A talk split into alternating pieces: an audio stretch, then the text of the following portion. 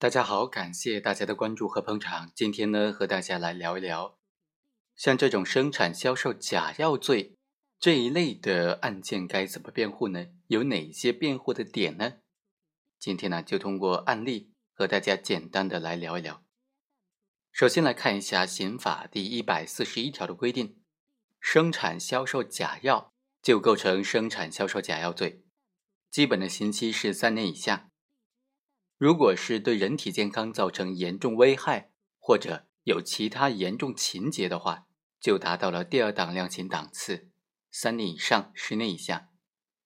如果生产销售的假药致人死亡，或者有其他特别严重情节的，就可以处十年以上有期徒刑、无期徒刑或者死刑。我们来看看案例。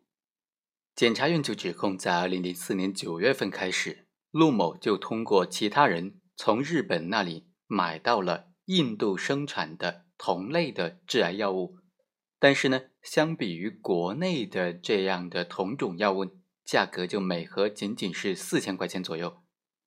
如果是效果差不多的国内的同类药物呢，每一盒至少要两万块钱左右。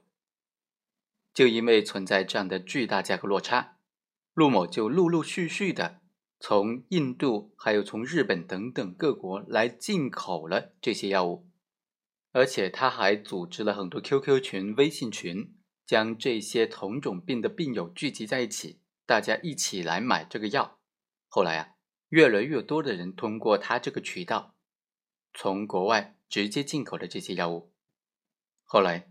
因为这个买的数量越来越多，而且直接找到了外国的生产厂家，导致这个药品呢每盒降到两百块钱左右。最终，检察院就指控陆某他通过这种方式在国内销售了很多很多假药，认为说陆某已经构成了销售假药罪。像这样的案件，首先要明确要界定的就是什么是假药呢？按照刑法的规定呢，假药指的是按照药品管理法的规定属于假药，或者按照假药处理的药品，或者按照假药处理的非药品。生产销售假药的犯罪啊，具有自然犯罪和法定犯罪双重的属性。一方面，它妨害了国家的药品管理秩序；另外一方面呢，也确实侵害到了不特定多数人的身体健康和生命安全。刑法当中规定的这个假药。指的就是按照药品管理法的规定属于假药和按照假药处理的药品和非药品。那药品管理法是怎么规定的呢？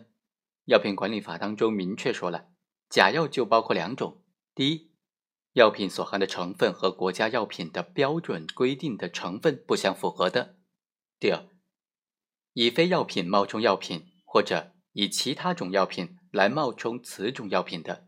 这两种情况就属于彻彻底底的假药了。按假药处理的情况呢，就包括好几种了。首先，国务院药品管理部门规定禁止使用的药品，就按照假药来处理。第二，按照这个药品管理法的规定，必须批准而没有得到批准就进行生产进口的，或者依照药品管理法的规定，必须经过检验。却没有经过检验就销售的，就属于按照假药来论处。第三，变质的这些药品就是按假药来论处了。第四，被污染的药品也是按照假药来论处的。第五，使用按照药品管理法的规定必须取得批准文号，却没有取得批准文号的这些原料来进行生产的。第六。所标明的适应的症状或者功能主治超出了规定范围的，这六种情况就属于按照假药来论处了。所以啊，根据上述法律规定，生产销售的无论是实质性的假药，还是以假药论处的法律拟制上的假药呢，从他行为的性质上来说，都是应当依法认定为假药的。那生产销售的行为该怎么认定呢？根据关于办理危害药品安全刑事案件若干问题的解释啊，生产销售假药劣药罪啊，其中生产就包括以下的几种情况了。首先，合成、精制、提取、储存、加工、炮制药品原料的行为；第二，将药品的原料、辅料、包装材料制成成品的过程当中进行配料、混合、制剂、储存、包装的行为；第三，印制包装材料、标签、说明书的行为。这三种行为呢，就属于生产的行为了。生产、销售假药、劣药罪当中的销售呢，又是指什么呢？指的是包括医疗机构、医疗机构的工作人员明知道是假药、劣药而有偿提供给他人使用，或者为了出售而购买、储存的行为。所以啊，对于什么是销售呢？司法解释当中其实并没有非常明确的规定，只认为说是给人提供，然后呢是有偿提供的。就认定为销售，那具体该怎么样来理解这个销售呢？首先，它的判断标准就在于说有没有牟利的目的。牟利目的就是行为人的主观动机或者目的的一个非常关键的要素。第二，销售假药罪当中的销售行为的认定呢，当然应当是遵循这种最新法定原则的，从语义上加以解释和适用，而且呢，也应当按照现代汉语词典当中的解释。来具体的分析什么是销售的定义。按照现代汉语词典的规定呢，销售是指卖出商品，卖和买相对，是指拿东西去换钱，或者是拿钱去换东西。那本案当中这种陆某的行为，它构不构成外国的那家印度生产公司销售假药罪的共犯呢？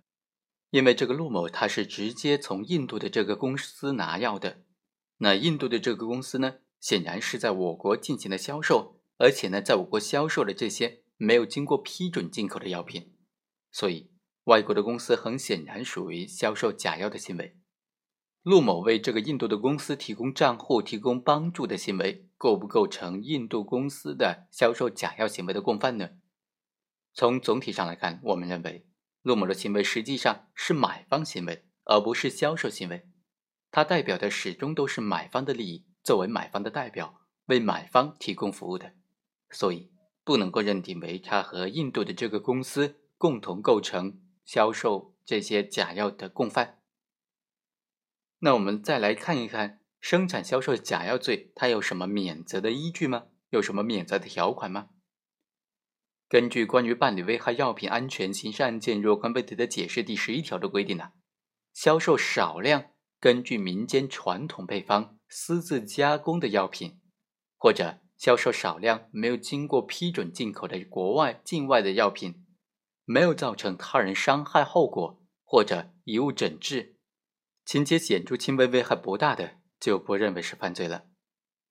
好，以上就是本期的全部内容，我们下期再会。